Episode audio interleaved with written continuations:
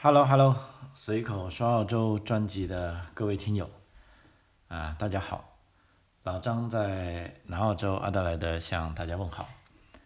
呃，今天录制节目的时间是二零二二年的四月二十二日，啊，如果经常收听我节目的朋友可能有点纳闷，说啊，老张你这是差不多十天没有录制新节目。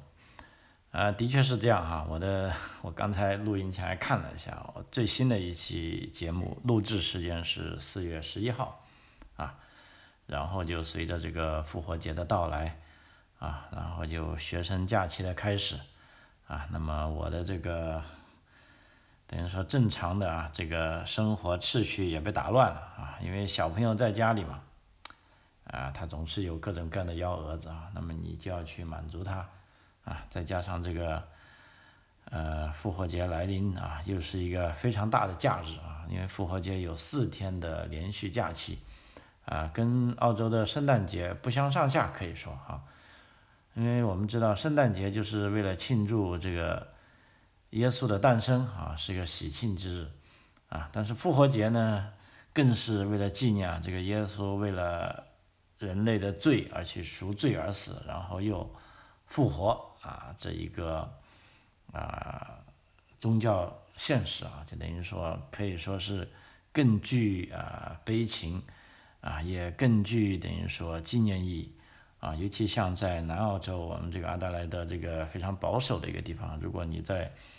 Easter Friday 啊，也就是说复活节礼拜五那一天啊，你会基本上所有的广播里都是啊。播的音乐啊，都还是比较哀悲伤的哈，不是那么快活的啊。虽然没有人去界定这个要求播什么东西啊，但是呃，反正我刚来到澳洲的时候，当时是给了我很大的震撼啊。那一天我也不知道为什么，哎，怎么收听广播尽是要么就是播一些呃教堂集会的圣歌啊，要么就是唱一些啊，总而言之，你会觉得。很很悲伤的那个东西，啊，啊，一直到礼拜一啊，这个啊，按照基督徒说，这个耶稣应该是礼拜天复活的啊，然后礼拜一就跟大家见面了哈，啊，总而言之，这个节日可以说非常大啊，大到甚至已经影响到了小学生的第一学期的这个上课时间啊，比如说正常来说，每个学期是十周的啊，但是由于每年的复活节呢。啊，他的情况不一样，有的时候复活节在四月的上旬啊，有的时候复活节在四月的中旬。那么这个时候呢，就等于说学生假期为了跟复活节一致呢，就会如果复活节晚一点啊，就像今年复活节是在四月中旬才有，那么今年的学生他的第一个 ten，也就第一个学期是要上十一周的课啊，然后为了跟复活节。的这个长假啊凑在一起啊，学生假期跟长假凑在一起，啊，所以这也是一个啊非常不同的地方啊。那么所以在复活节期间，我也去参加了一些更厉害的钓鱼活动啊，因为之前在我的节目里，包括在我的微信里，也经常都会展示一下我去钓鱼的情况啊啊，但是那些都是一些暗钓。那么这次出去，因为四月份也算是澳洲这个大鱼出水的时机啊，我是跟着这个商业的 chart 出去钓鱼，啊，那么正好呢，也是钓的这个腰酸背痛啊，回来之后其实，呃，差不多两三天之后才完全恢复啊，觉得这个人啊真的是年纪大了啊，岁月不饶人啊，其实五年前我去海钓啊，基本上也是经过。啊，这么一个途径啊，也是钓了那么多鱼，但是都没有像，啊，这个前几天那么浑身不自在的啊，那真的是非常非常累，啊，所以当一个渔民是非常，啊，非常不容易的哈。我开玩笑跟有的听友说啊，我说当你体会到当渔民不容易的时候，那就证明你可能从这个钓鱼这方面来说已经是。小学毕业了啊，就可以到达另一个进阶的水平了啊。那么反之，当你觉得钓鱼是一件呃很快乐、很轻松的事情呢，那你还真正的可能要么就没钓到过大鱼啊，或者是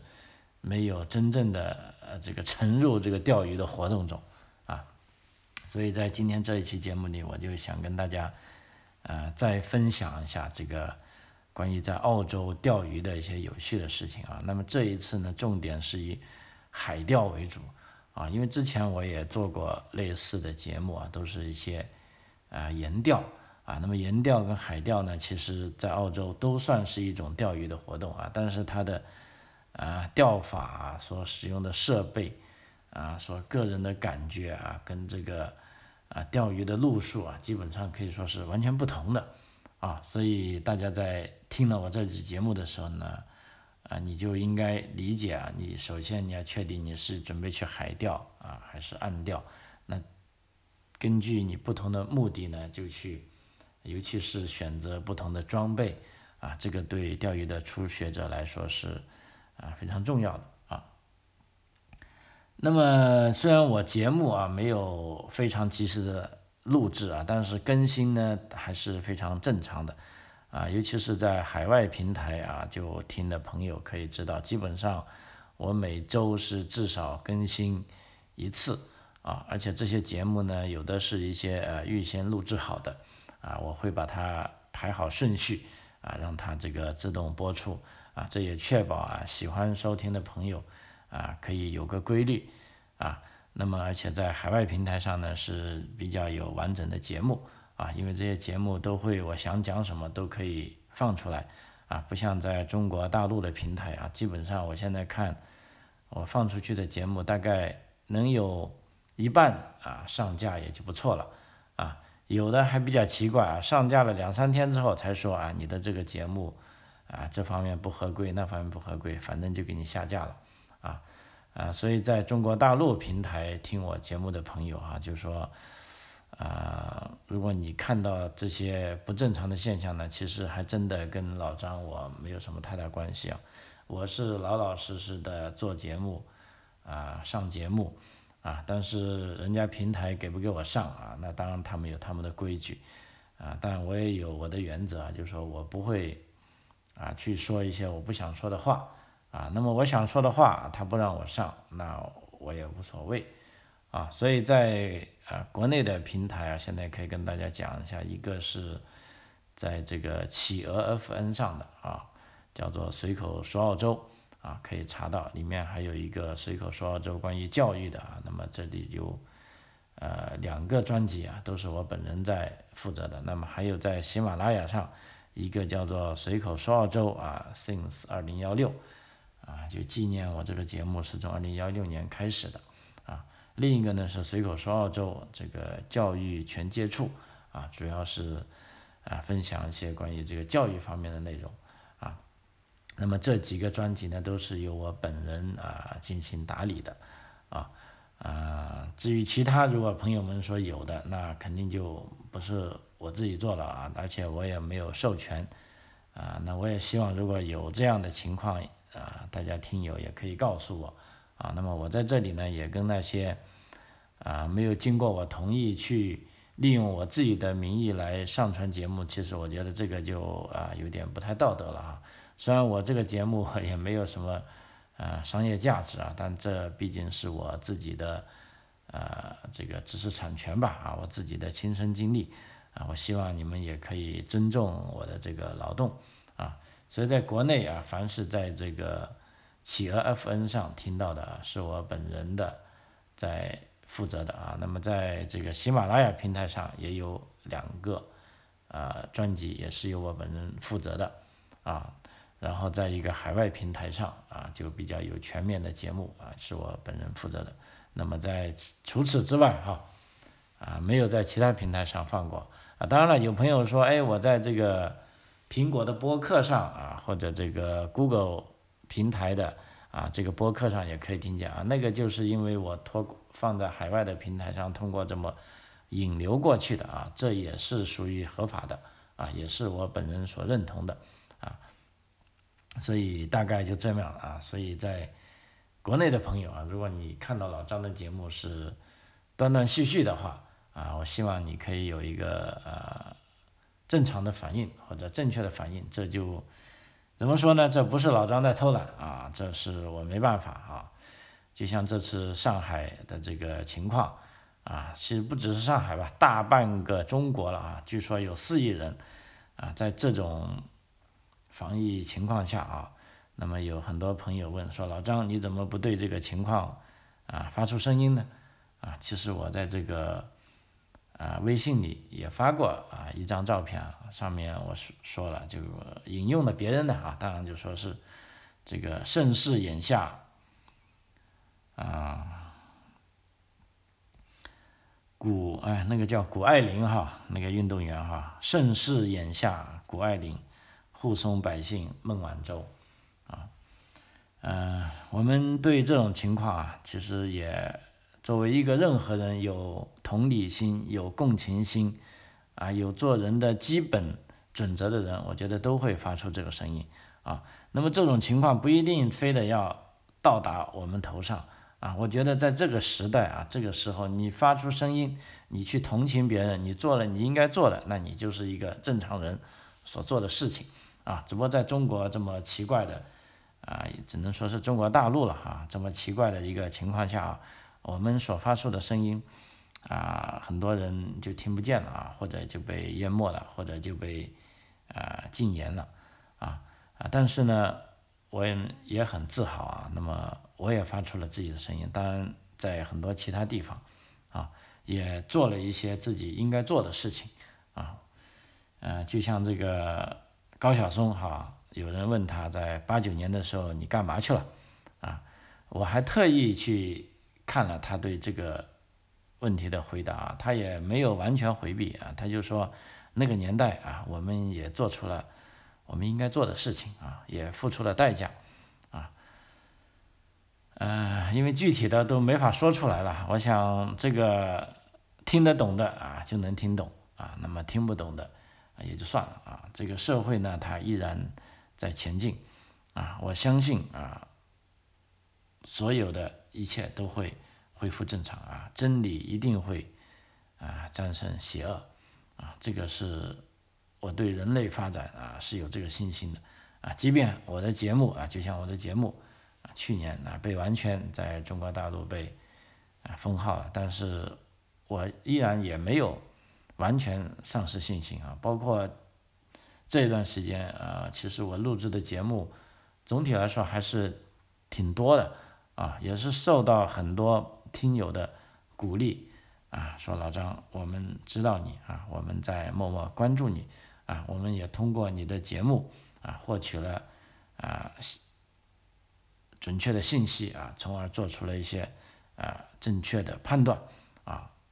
我听到这个话呢，真的就很开心啊，就想到自己的无心之举啊，帮了有需要的人的大忙啊。我觉得这也是呃我能够坚持这个节目的缘由之一啊。呃，真的啊，这个节目目前真的没有什么商业价值啊，因为在国内平台这样的打压的情况下，基本上已经呃没有办法跟这个听友沟通了啊。那么在海外的节目啊，由于国内的朋友可能需要翻墙啊，所以啊他在那个叫双二那个平台上，其实我也看不见有什么可以互相互相互动的这个话题啊，所以这段时间基本上我的这个重点还是。啊，希望把这个内容说出来啊，把我所看到的啊，所经历的啊，从我的视觉啊，给大家说出来啊。那么，我觉得也完成了在这一个时代啊，我可以做的事情啊。OK，那么说一下钓鱼之前呢，就顺便啊，也讲一下今天四月二十二日这个澳洲疫情的啊最新情况啊。那么事实上，从这个四月。十八日起啊，前几天啊，那么澳大利亚联邦卫生部就发表声明啊，就说从四月十八日起，前往澳洲的国际旅客将无需在登机前进行啊这个新冠病毒的检测啊，也就是说，澳洲国门已经完全打开了哈，你不需要做核酸检测都不需要了啊啊，但问题呢，有的朋友说，那我为什么还要做呢？啊，其实这是这个。一个是航空公司的要求啊，因为航空公司他怕有人在飞机上传染啊，所以他是需要你做啊。第二个呢，有些入境的啊各个州的要求啊，譬如说联邦政府目前已经改，已经发出声明，就说欢迎大家入境啊，但是各州呢啊都有自己的这个检疫和隔离要求啊，也就是说你比如说你现在是一个呃从新加坡飞来的，你到了墨尔本或者到了悉尼啊，即便你是这个。呃，阳性的密切接触者，那你也不要紧，也不需要隔离了啊，只需要在合适的地方戴上这个口罩就行了啊。但是如果你来到阿德莱德，来到南澳洲，那不好意思，你还要隔离啊。目前呢，阿德莱德的对这种南澳洲对这种呃密切联系者呢，据说也将会放开，就说准备不隔离了啊。但是也许是下个礼拜啊，也许要过完这个学生假期。啊，总而言之，基本上大家都啊达到共识了，就说啊这个病毒就这个样了啊。目前这个奥密克戎这一波就算是啊过去了啊。当然了，现在来说，你未接种疫苗的国际入境者来到澳洲之后呢，那你还是要求隔离的啊啊。那么这个隔离的费用呢是要自己负责啊。另一部分呢，就一个很重要的一个法律，就是澳洲的这个生物安安全紧急状态啊，也已经在上周日啊正式过期了啊。这也是在大疫情爆发以来，就二零二零年的三月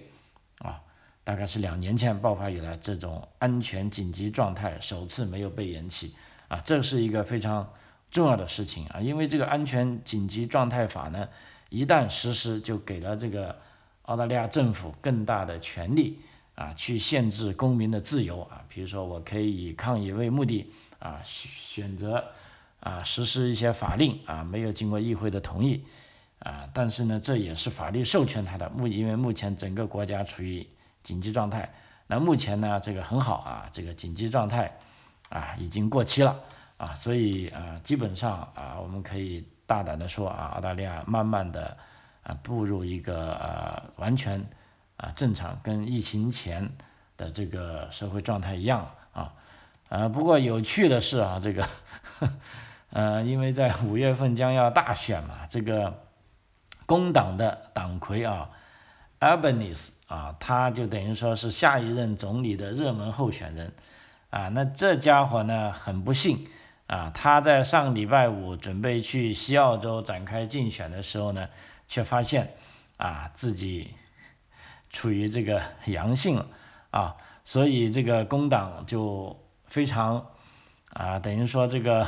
工党的竞选活动是陷入混乱的，啊，因为本来这个埃本尼先生呢，他是准备在呃昨天吧上午是飞到西澳洲进行选举，但目前呢，他只能待在悉尼的家中，啊，接受采访和举行这个新闻发布会。啊，并且他也告诉大家，在七天内将不会重新加入这个啊竞选活动啊，因为他本身是个阳性了啊，那么阳性呢，他就被迫啊要被隔离了啊。不过这家伙也很会说话啊，他说在未来七天，我将在悉尼的家中隔离，并将继续遵循健康指南和建议。啊，那么在家里时，我将继续履行我作为总理人选的职责，并将为所有澳大利亚人争取一个更好的未来。啊，他说我很感激，因为我知道如果我需要，我将获得世界上最好的医疗保险，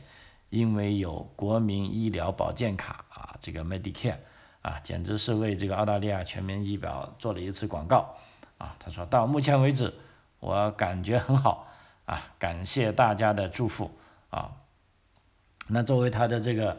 对手啊，这个莫里森啊啊，他也算是很幸运啊。就现任总理莫里森，他周四晚上他在推特上发推说啊，我祝愿啊这个阿芬尼阿本尼斯在对这个 COVID-19 检测阳性后啊，可以顺利康复啊。因为什么呢？他在礼拜三的时候，这两个人还参加了一次，在昆州参加了一次这个，呃，电视辩论啊，就说因为要联邦大选嘛，参加这个电视辩论，面对选民，这是个很普遍的这个事情。但是根据这个昆州的指导方针呢，这个莫里森啊，目前总理他不会被视为密切接触者啊，因为为什么呢？目前昆州的定义就是说，将密切接触者定义为阳性病例密切接触超过四个小时的人啊。那么这个 莫里森总理跟这个啊他的竞争对手啊阿尔巴尼斯，他们虽然一起参加了这个论坛啊，但是他们的接触时间呢？啊，是没有超过四个小时啊，所以就目前来说啊，这个莫里森总理啊还是自由的啊，他可以继续啊他的竞选活动啊，所以这一招呢，对 对这个工党就好像是个打击了。按照工党消息人士的说法，这个消息唯一积极的一面是这种情况是发生在。竞选的第二周啊，而不是最后一周啊。我们知道，到最后一周那是相当关键的。而且就目前这个啊选情来说啊，就是说，呃，自由党本来是落后的啊，但是这一一两周来不知道什么原因，他又啊反超了一点，而且还超出了工党啊，所以可以说这个选情是啊非常焦灼哈。当然，最后的结果啊很快了，不用到一个月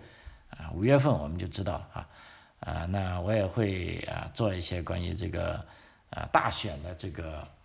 啊节目给大家听啊，但是这个呢，可能大家都要去海外的平台听啊，因为我想啊，这个中国大陆嘛，现在是这不给讲，那不跟讲，民主不能讲，那自由选举也不能讲啊，只能讲某人可能获得了百分之百的啊支持哈，这个我觉得也是很扯的，在任何选举中，如果任任何一个人。他获得百分之一百的票，那肯定，啊，其实我觉得这是个讽刺吧，哈，很搞笑的啊，就像以前这个萨达姆啊获得过百分之百的选票啊，卡扎菲获得百分之百的选票啊，当然了啊，这个金正恩啊也获得百分之百的选票，如果谁不选他，我就把炮啊进行炮决哈，这个是很可怕的事情啊，所以获得百分之百的选票的那些人啊，我不知道他们心里怎么想的哈。呵呵，啊，对于我来说，我只能是呵呵一下了哈。OK，啊，这个说完澳洲的情况啊，基本上澳洲的这个疫情就大概就这么样了哈，就说大家所以说可以放心的进入澳洲了啊。就目前来说啊，旅游签证、学生签证啊都批得很快啊。那么唯一不同的就是这个技术移民签证啊，包括这个 GTI 的啊，却批得很慢啊，相对来说比去年同期。还要慢啊，所以我这边有几个做的朋友，啊，在我通过我们团队来申请签证的朋友也一直在催啊，那么老张也只能继续安慰他啊，就说啊，你该等待的时候就要等待啊，那么还真是没办法。如果目前好像这些签证都还是在正常的审理期内啊，就我们也不能随便去催啊。如果还在审理期内你去催呢，反而会对你的这个。啊，签证审理啊，出现这个负面影响哈。OK，那么接下来我们进入这个钓鱼的话题啊，就关于这个呃海钓哈，因为盐钓呢，我做过几次节目了啊，嗯，就我相信如果经常听我的节目也听到过，这次主要是讲一下海钓啊，因为海钓呢其实就是坐船出去，那坐船出去呢，在澳洲有个专门的词汇叫做 charter。啊，也就是说，这种是一种小船啊，它不是很大的啊，不像啊，在中国南方有些朋友，像我们广东，他们说去这个南海油田啊，那么去油田钓鱼，基本上坐坐坐船要坐一天晚上啊，那些都是比较大的机帆船啊，一出海就出海两三天的啊，当然渔获也非常不错哈。那么在澳洲呢，这个 charter 呢，其实一种是也是定义一个。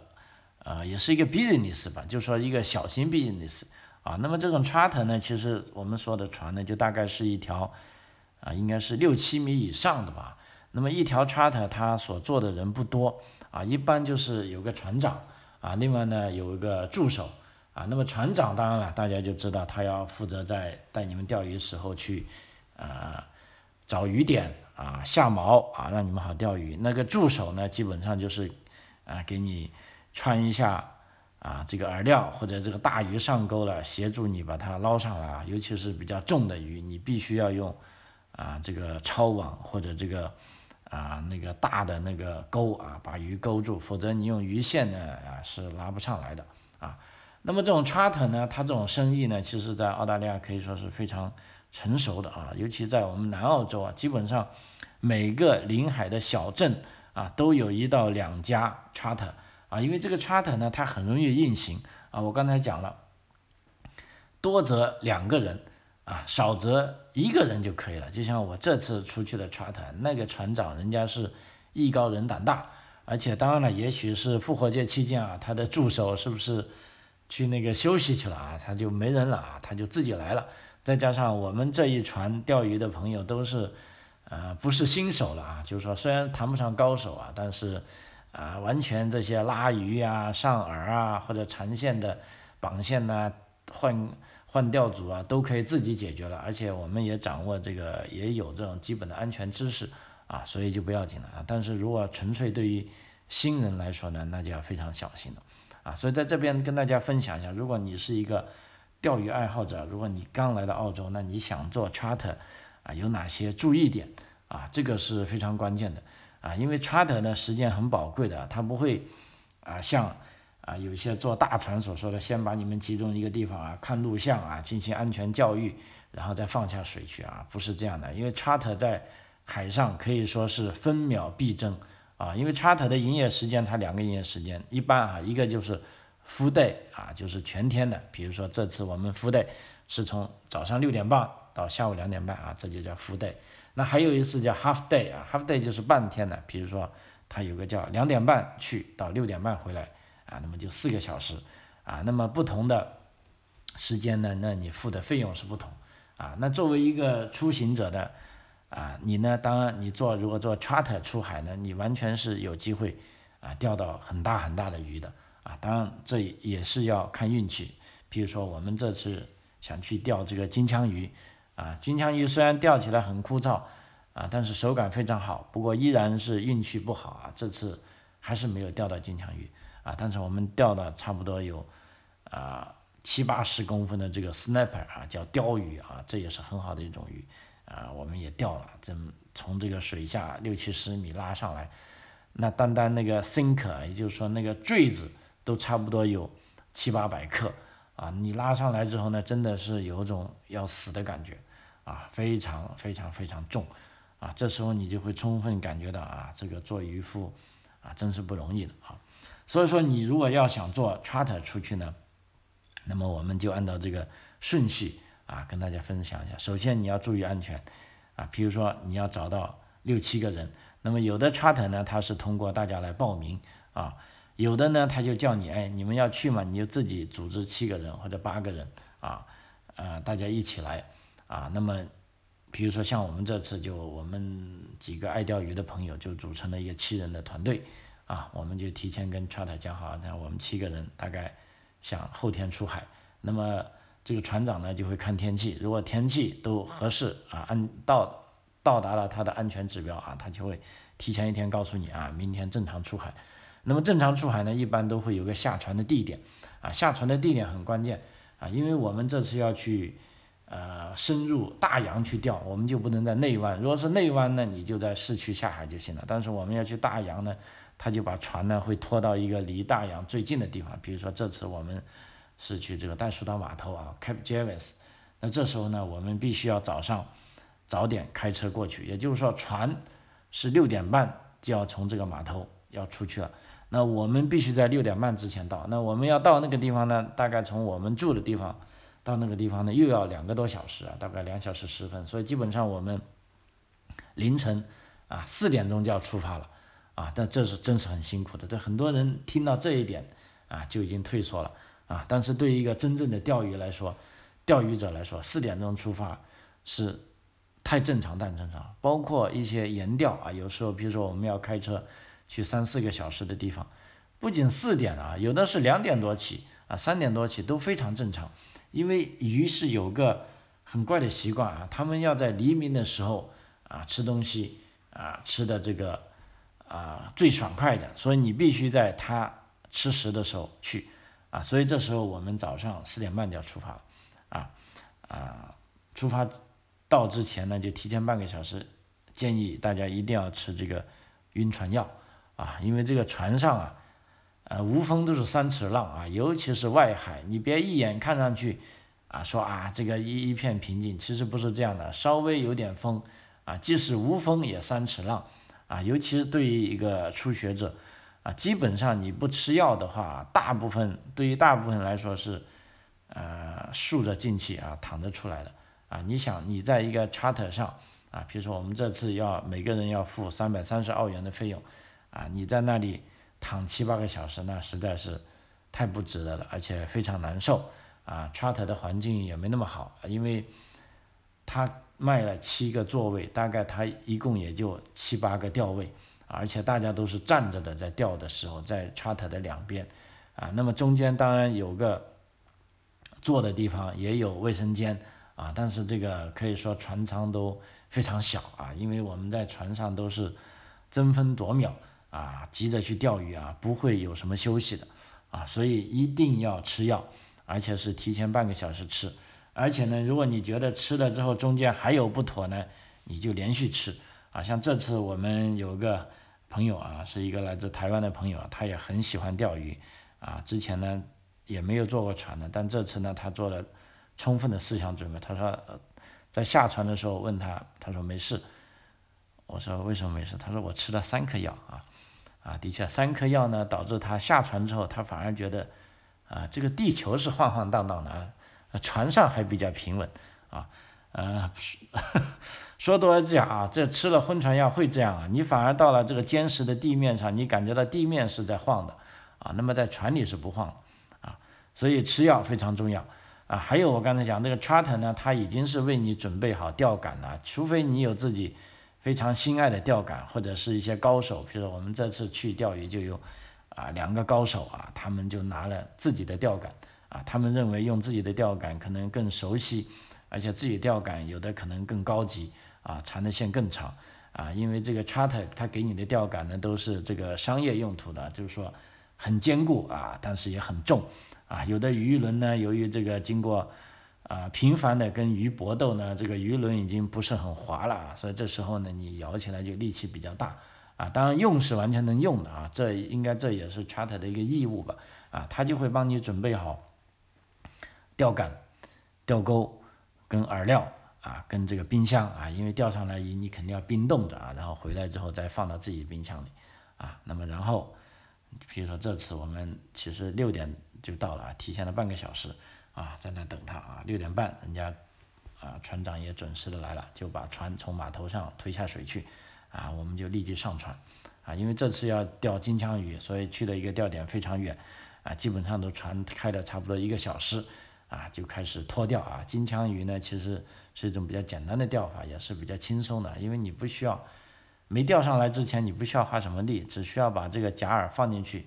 船开着来钓。啊，所以如果你说要钓金枪鱼呢，那个价格会比较贵一点啊，因为这个船呢都是油老虎，很耗油的。像我们这部船，它是有两个 engine 的，两个 engine，每个 engine 都是二百二十五匹吧，啊，相当于一部本田雅阁这样啊，所以它的这个动力是非常强悍啊，但是耗油也非常厉害啊，所以你如果要钓 tuna 啊，tuna 在南澳洲来说呢，基本上大家公认的一个时间就是十二月到四月。啊，所以四月份还是钓 tuna 的最后时机啊。如果再没有呢，那么沿岸地区就不会有 tuna 了，tuna 就往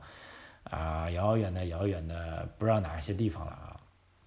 去了啊。所以这次我们选择了跟这个船长说了，先钓 tuna 啊。结果很不幸啊，就在海上兜了差不多三个小时吧啊，一条 tuna 都没有啊。后来只好放弃了，就赶紧就钓 snapper 吧，snapper 国内就叫鲷鱼啊，真鲷。然后就马上换钓点啊，然后又开了大概四五四五十分钟，去到第一个 snapper 钓点，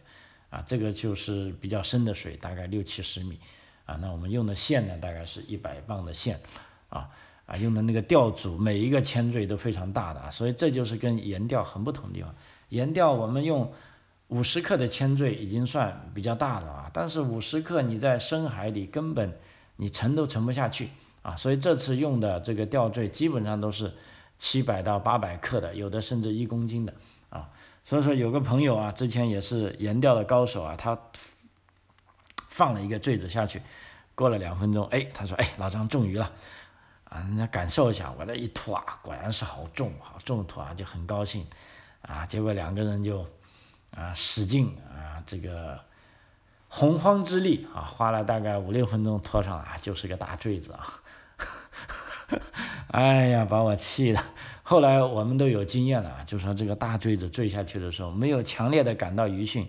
我们都不能把它拖上来啊，因为这个大坠子实在太重了，差不多就一公斤。啊，你钓上鱼还好，因为为什么呢？鱼它会在晃来晃去，有时候它要往上游，它还可以帮你啊减轻一下坠子重量。但是你如果没中鱼的话，啊单拖坠子的话，因为坠子它只有一个力气，它就是往下坠。说我们同船也有个朋友，估计他是钓鱼的经验比较少啊，然后每次我都看到他的郁闷啊，花了大概十多分钟啊钓上来是一个大坠子，然后又沉下去又十多分钟，又是钓上一个大坠子。啊，钓了钓了，他都基本上要丧失信心了啊。不过最后运气还好啊，最终还是啊在另外一个钓点啊上了一个大鱼啊。所以我们就是这样啊，基本上就在某一个钓点大概钓五分钟，如果没有鱼啊，这是船长他就要毅然啊下定决心就要下下去另一个点啊。所以海钓就这个好处呢，你就是你是在找鱼的过程中啊，你不像岩钓，你只能等鱼，你通过打窝把鱼吸引过来。因为你在海岸边要换一个地方呢，是很不容易的啊。比如说有的地方，你看的是去很容易，但是走起来是非常难啊。就像有一次我们在东南边探索钓点一样啊，从这个山上看到下面一朵悬崖，哦，觉得那个地方肯定是很好钓鱼的地方，而且看起来距离不远啊。结果大家一拍脑袋就好去看看，结果一钻钻了两三个小时，根本就没有路的哈。都是不使啊，甚至袋鼠路都没有啊。我们最终如果不是这个毅力足够的话，我们都大到达不了那块悬崖啊。你就近在眼前，你都到达不了啊。最后呢，啊，鞋子丢了，手套也丢了啊。有个朋友的眼镜都差点被戳坏了啊，才到达哪里啊？所以这个岩钓啊，找钓点呢，是一个非常痛苦的事情，也是一个非常艰难的事情啊。但这个对于海钓来说呢，就是很 easy 了哈。所以为什么有的船长的生意好呢？就是说，他们因为职业时间长了，他知道哪个地方有鱼啊。因为现在海钓呢，他们都有肯定有探探鱼器。第二呢，GPS 定位仪器，这都是标配的啊。每一个船长心里啊都有自己喜爱的钓点啊，因为他做这门生意的，他也希望每个客人啊都能钓到鱼，那么才有回头客啊。那我们这个船长呢，也是相当有经验的了，基本上就是说。我们都不抛锚的啊，就去到那里钓五分钟，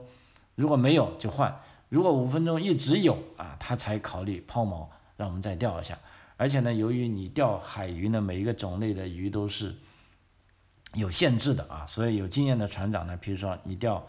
snapper，现在 snapper 呢在南澳洲呢是禁钓的鱼种，但是由于这个商业 charter 呢，他们是有指标的啊，他们是可以钓的。如果你是娱乐啊。自己开着船去钓，不好意思，你钓了也不能拿走啊，或者我们在岸边钓，钓了也必须要放回去啊，因为这个 snapper 呢是有三年的休渔期啊，但是这个船钓啊，charter 他做这门生意的是有的啊，但即便这样，它是也是有限制的，比如说 snapper 要求是三十八到六十公分之间的，每个人能拿三条啊，那么超过六十公分的，六十一公分以上的，每个人只能拿一条。啊，所以这时候船长就会计算，当看到你们钓上的鱼足够每人分三条了，啊，当然这是要尺寸是要三十八以上的，以下的钓上来啊一量不行，马上就扔回去，啊啊，这个我看船长他是没有任何犹豫的，立即他都不问我们啊，立即就扔回去了，因为后来听他说，如果你不这样做，一旦被抓到，那个处罚是非常严重的，因为这个时候不是处罚。钓鱼的个人啊，是处罚船长，也就是说，啊，这个渔政局认为你们这些船长没尽到责任啊，就不应该让这些钓客把这些不合尺寸的鱼留在船上啊。所以呢，船长他也看着你们钓啊，在算，一旦你们每个人的指标都大概钓够了啊，那就马上去换钓另外一种鱼啊。所以这个 charter 呢，你在做 charter 之前呢，一定要跟船长也商量好，比如这次我是想钓。什么鱼？什么鱼？什么鱼？那你一定要说好，因为每种鱼，啊，它所的这个习性，啊，它所在的点，啊，所在的这个水层高度，啊，都不一样的啊。就像 snapper，有的大的 snapper 是在七八十米以下的水拉上来的。但也有一些 snapper 是在二十米的这种啊 shadow water 在浅水地方拉上来啊。那么还有一些水面鱼，比如说南宁嘎啊，还有 kingfish 啊，还有 sweep 啊啊，还有一些石头鱼啊，这个 rock cod 啊，就我们讲的石斑呐啊。那么还有一些这个鱿鱼啊，就各种鱼它是分布在不同的地方。那么船长呢也要根据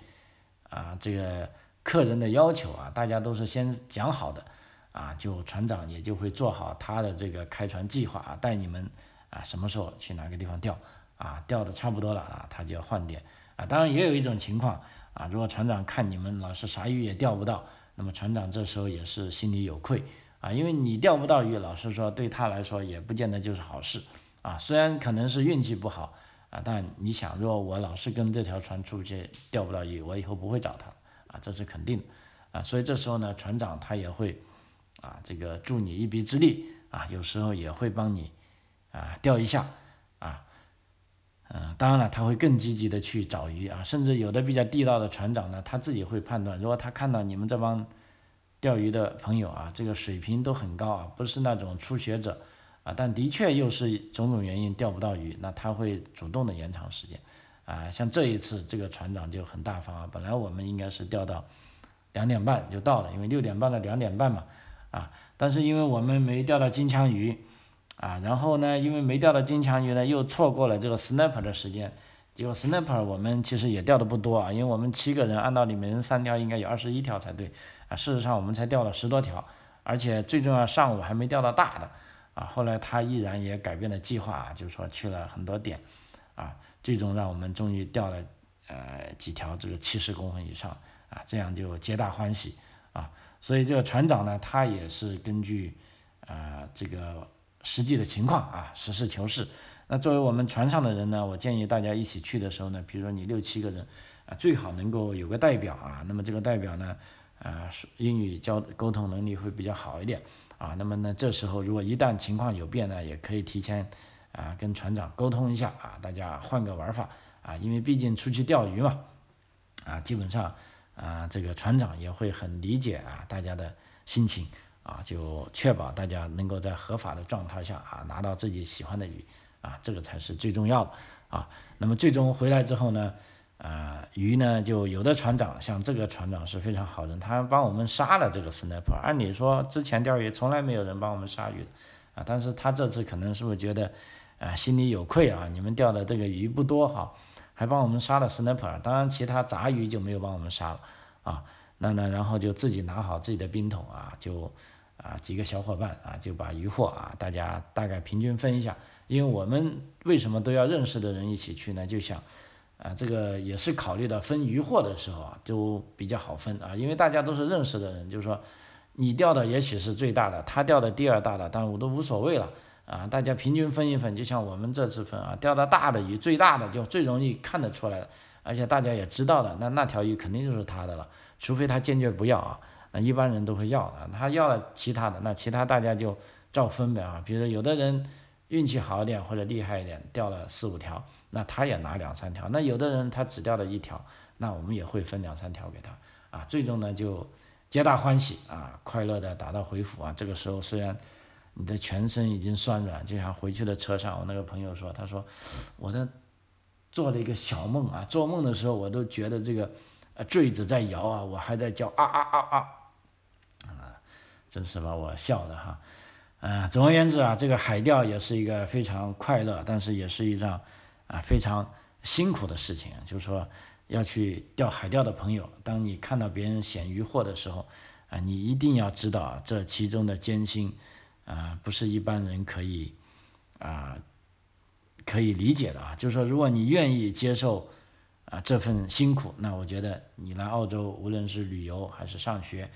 啊，还是体验这份生活，我觉得都应该去一次海钓啊，至少去一次啊，感受一下这个渔民的生活啊。好啊，时间关系啊，随口说澳洲啊，这一期就超时了啊，因为我也很高兴，明天要带小朋友出去。玩了啊，也是这新冠疫情啊，其实也就半年以来哈，就圣诞节啊没出去，就差不多半年了。这半年来第一次出去，啊也很兴奋，而且我也可以借此机会又去偷偷钓鱼了啊，所以这次就录音时间长一点啊。那么回来之后应该是这个下礼拜三了啊，我再给大家啊录制新的节目啊。到时我们的嘉宾赵不顾啊，他也会有一些啊新的想法啊、新的分享啊，到时跟大家啊一起在做节目啊。那么关于留学跟移民呢？啊，尤其是在移民方面啊，这一两天有一些新的政策啊，应该算是好消息吧。那么我也会归纳一下啊，尽快给大家推出啊新的节目啊。那么这至于留学方面呢，澳大利亚可以说是澳大利亚啊，无论是联邦政府还是州政府还是各大学都是非常欢迎来自世界各地的留学生的啊。所以说目前签证审理的也特别快，而且这个我感觉啊啊现在的申请量特别大。啊，但是呢，学校也非常慷慨啊，这个无论是啊奖学金啊，还是这个录取速度啊，也都是相当令人满意的啊，所以建议啊，大家可以利用这个窗口时机啊，如果已经决定了啊，当然这是个大事，一定要做出决定之后啊，如果需要老张帮忙的话啊，也可以通过这个节目里所附的这个联系方式啊，找到我啊啊，帮你解决啊你的这个。出国啊，这个留学啊，或者呃旅游啊等各方面的事情。好，随口说澳洲哈，这期就到此为止，非常感谢您的收听，我们下期再见，谢谢。